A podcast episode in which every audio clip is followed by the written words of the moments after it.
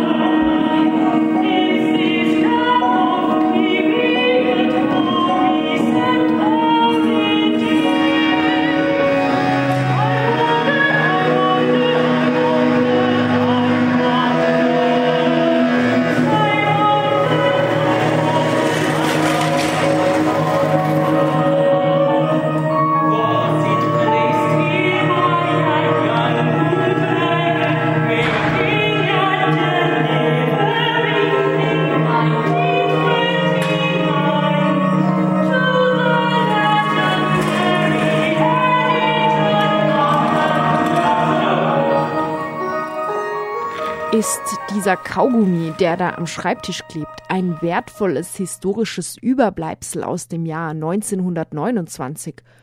Oder wurde er vielleicht erst letztes Jahr dorthin geklebt und gehört schleunigst entfernt? Eine Frage von äußerster Dramatik in der Comicstrip Opera The Carbon Copy Building.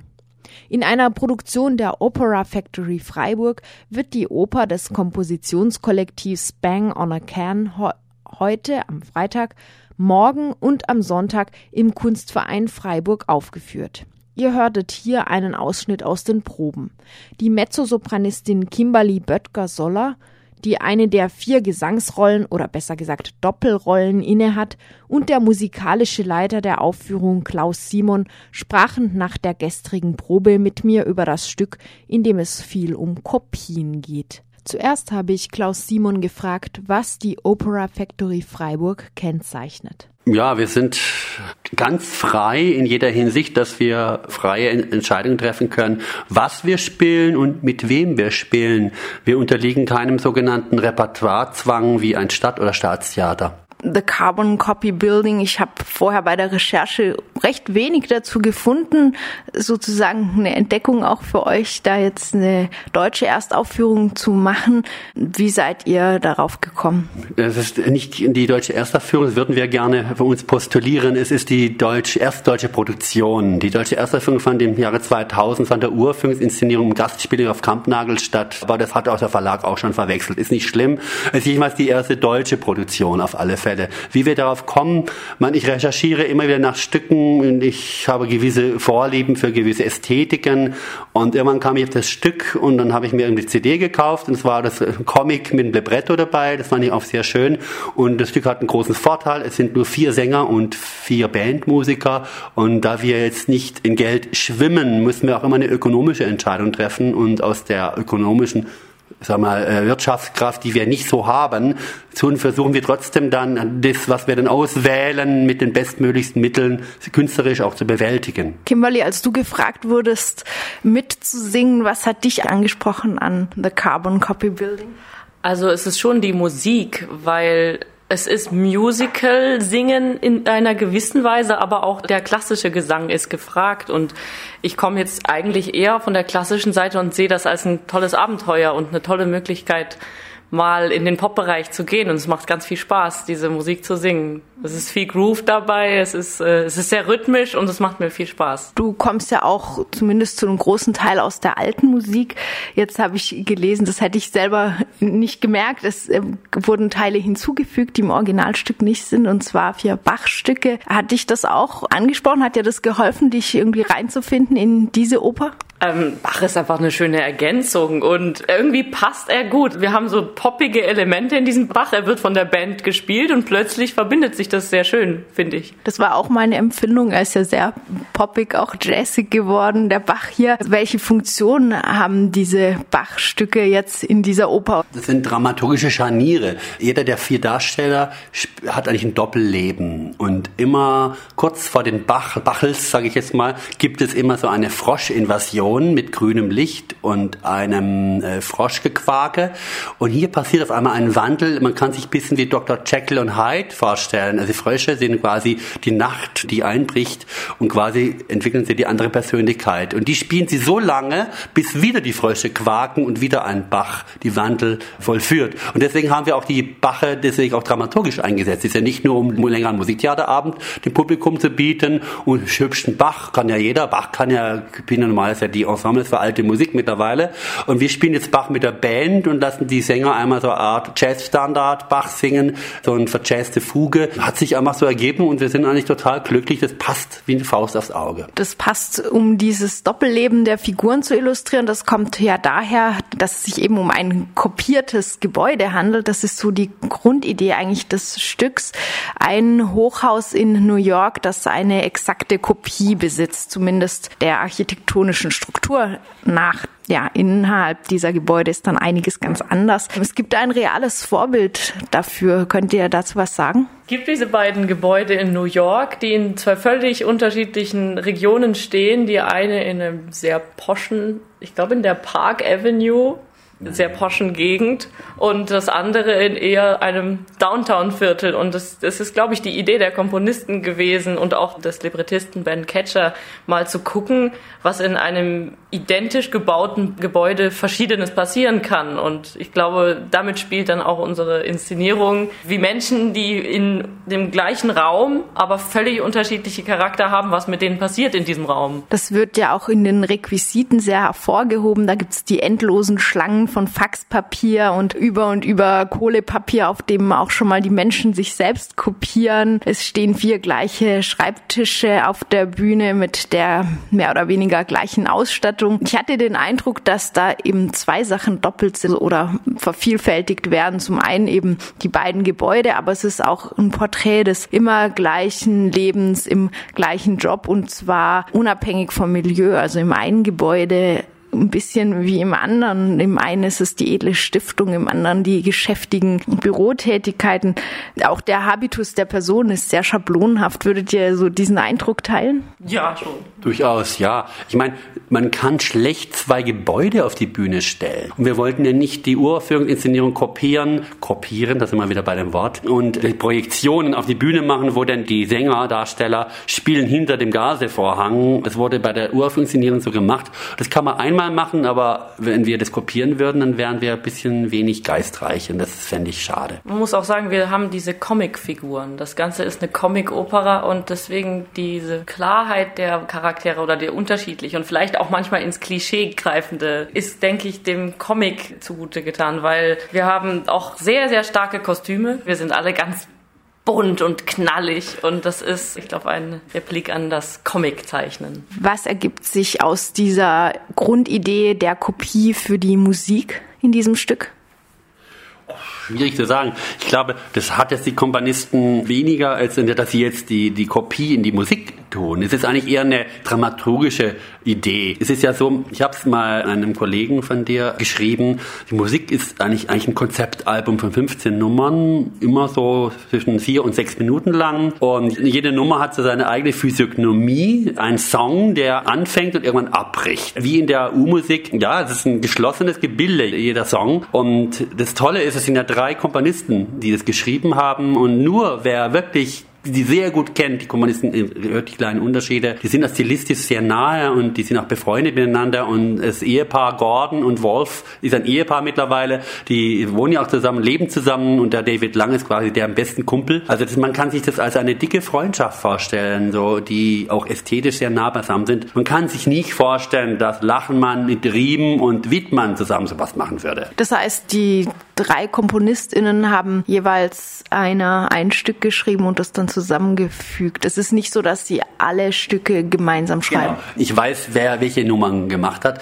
Die wollten bei diesem Stück ist leider nicht, dass man es sagt, wer welches gemacht hat. Bei den späteren Koproduktionen, da ist es klar, ist hingeschrieben auch in der Partitur, wer welchen Satz geschrieben hat. Intern weiß ich jetzt, wer welchen geschrieben hat. Ne? Also. Kimberly, in welchem Gebäude sozusagen macht dir das Singen, vielleicht auch das Spielen mehr Spaß? Kannst du das sagen? Oh, das kann ich nicht, weil ich finde gerade der Wechsel hin und her macht so viel Spaß oder das macht das Stück aus. Und beide Charaktere, die ich spiele, liebe ich sehr. Der eine ist total verschroben, der andere ist viel zu extrovertiert.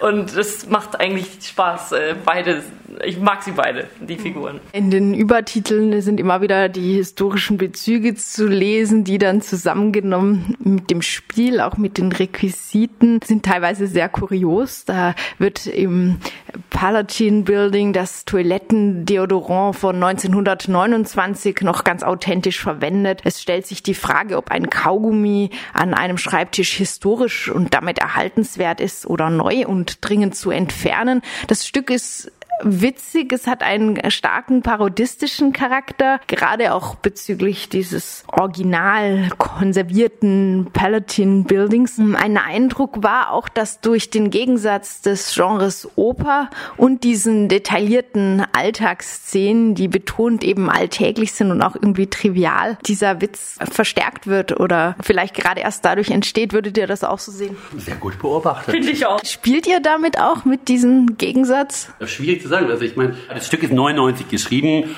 und die drei Komponisten arbeiten mit den Idiomen ihrer, der U-Musik sehr stark, ohne sie in eins zu eins zu übernehmen. Es ist ja nie U-Musik, es ist auch aber auch nie E-Musik, wie wir im europäischen Sinne so oft definieren. Und wenn ein deutscher moderner Komponist so schreiben würde, dann würden sie also in Eschingen den Vogel zeigen, sage ich jetzt mal. Obwohl es ja ich hervorragend finde und uns gesagt, also die sollten öfters mal sowas machen, die deutschen Komponisten. Aber darum liebe ich auch amerikanische Komponisten, weil die haben so eine tolle, freie Art, über Musik zu denken. Und Bernstein hat schon in seiner eigenen Musik die Grenzen zwischen E und U immer überwunden. Ich meine, West Side Story ist einer der besten Musiktheaterwerke des 20. Jahrhunderts und das ist zufällig auch Musical, bisschen Oper, es ist von beiden etwas und das sind ja auch die interessantesten Stücke für mich musikalisch und vielleicht für viele auch. Oder anders gefragt, fühlt es sich anders an, in einer wirklich dramatisch gemeinten Szene zu singen oder ein Drama aus eben diesem angeklebten Kaugummi zu machen, der mir so gut gefallen hat? Man findet den Spaß bei beiden. Also es ist auch toll, wenn man auch aus einem Kaugummi ein Drama machen kann. Ich liebe es auch innerlich über Stücke lachen zu können oder beim Machen der Sache ein inneres zwinkerndes Auge zu haben und dann den totalen Ernst zu spielen bei einer lächerlichen Kleinigkeit oder so. Aber ich, das ist vielleicht auch aus dem Leben gegriffen, weil im Leben kann man sich auch manchmal tierisch über was Lächerliches ärgern oder über was freuen, was jetzt nach außen betrachtet hin jetzt nicht der Hammer ist. Das macht Freude. Seht ihr das Stück auch als Sozialstudie, gerade in diesem Gegensatz der beiden Gebäude? Ja, natürlich. Das ist auch ein bewusstes Anliegen gewesen von Ben Catcher, der ja berühmter Comiczeichner mittlerweile ist für Erwachsenencomics und schon immer ein Anwalt war, um soziale Missstände in seiner Kunst darzustellen. Ich glaube, das hat auch die drei Komponisten gereizt, mit ihm zusammenzuarbeiten, unabhängig davon, dass er jetzt damals ein noch unbekannter Comiczeichner war und quasi sein erstes Opernlibretto geschrieben hat. Ich denke, das ist ganz, ganz entscheidend. Also, dass der soziale Engagement auch zu spüren ist. Ich meine, es ist total verrückt, dass es eine Gebäude Palaver heißt, also von Palavern, ne? Das ist auch so, man redet nicht so deutlich, das ist alles so, äh, und das andere Palatin, Palatin, das klingt sehr edel. Und das ist diese völlig überzüchteten, äh, unsinnigen Stiftungen in dem einen Gebäude und dann das runtergekommene Urinal im anderen, jetzt mal den Kontrast zu zeigen, ist schon irgendwie auf die Spitze getrieben natürlich. Völlig absurd, aber auch dadurch lustig natürlich. Wobei ich finde, dass das bei unserer Inszenierung nicht so eine starke Rolle spielt. Das ist so der Ursprung des Stückes. Ja. Aber bei uns ist jetzt die soziale, kritische die, Zeit, sage ich, würde ich sagen. Also bei euch ist der comichafte, auch der witzige Aspekt dann stärker. Ich denke ja. Machen wir noch einen Ausblick auf The Carbon Copy Building folgt dann am 26. November im E-Werk das Stück Shelter, das auch von dem Kompositionskollektiv Bang on a Can geschrieben wurde. Ist da einfach die Autorschaft verbindend oder bauen die beiden Stücke tatsächlich aufeinander auf? Shelter ist ja auch nach The äh, Carbon Copying. Shelter ist 2005 geschrieben, also sechs Jahre später. Es ist die dritte gemeinsame Arbeit und das ist jetzt für großes Ensemble und drei Soprane. Es gibt viel Parallelen, aber auch große Unterschiede. Die Parallelen sind natürlich, dass auch wieder die Bandinstrumente dabei sind, sogar da ist ein E-Bass kommt noch hinzu, aber E-Gitarre ist auch wieder der gleiche, der auch heute spielt bei uns. Und das ist aber ein großes Ensemble, so klassische neue Musikensemble, Bläser, Streicher, Schlagzeug, Klavier und so, das ist alles da. Und es ist aber von der Faktur her ganz anders. Es sind jetzt sieben Stücke, die jeweils zehn Minuten gehen circa und es ist viel sinfonischer, es ist nicht so gefällig, sage ich jetzt mal, es ist viel tiefer noch, viel komplexer. Man hat natürlich mit 18 Musikern viel mehr Möglichkeiten. Und die Soprane sind unglaublich abwechslungsreich eingesetzt. Es gibt sogar eine A Cappella-Nummer, also die drei Soprane eine Nummer allein. Und es geht um die Geborgenheit. Shelter heißt Geborgenheit. Verschiedene Texte. Die Lyrikerin Deborah Artman, wunderbare Dichterin, die hat es geschafft, mit wenigen Worten teilweise eine tolle Atmosphäre zu erzeugen, wo man über dieses Wort in irgendeiner Weise nachdenkt. Es ist, glaube ich, ein sehr beeindruckendes Stück. Es ist ein riesentechnischer Aufwand und wir freuen uns natürlich auch, wenn die Leute, die bei CCB, The Carbon Copy Building, vielleicht angetan werden, wenn die zwei Wochen später im E-Werk auch nochmal auftauchen. Das wäre unser Wunsch. The Carbon Copy Building wird am heutigen Freitag, am Samstag und am Sonntag jeweils um 19.30 Uhr beim Kunstverein Freiburg in der Dreisamstraße 21 aufgeführt. Der Eintritt beträgt allerdings 27 Euro.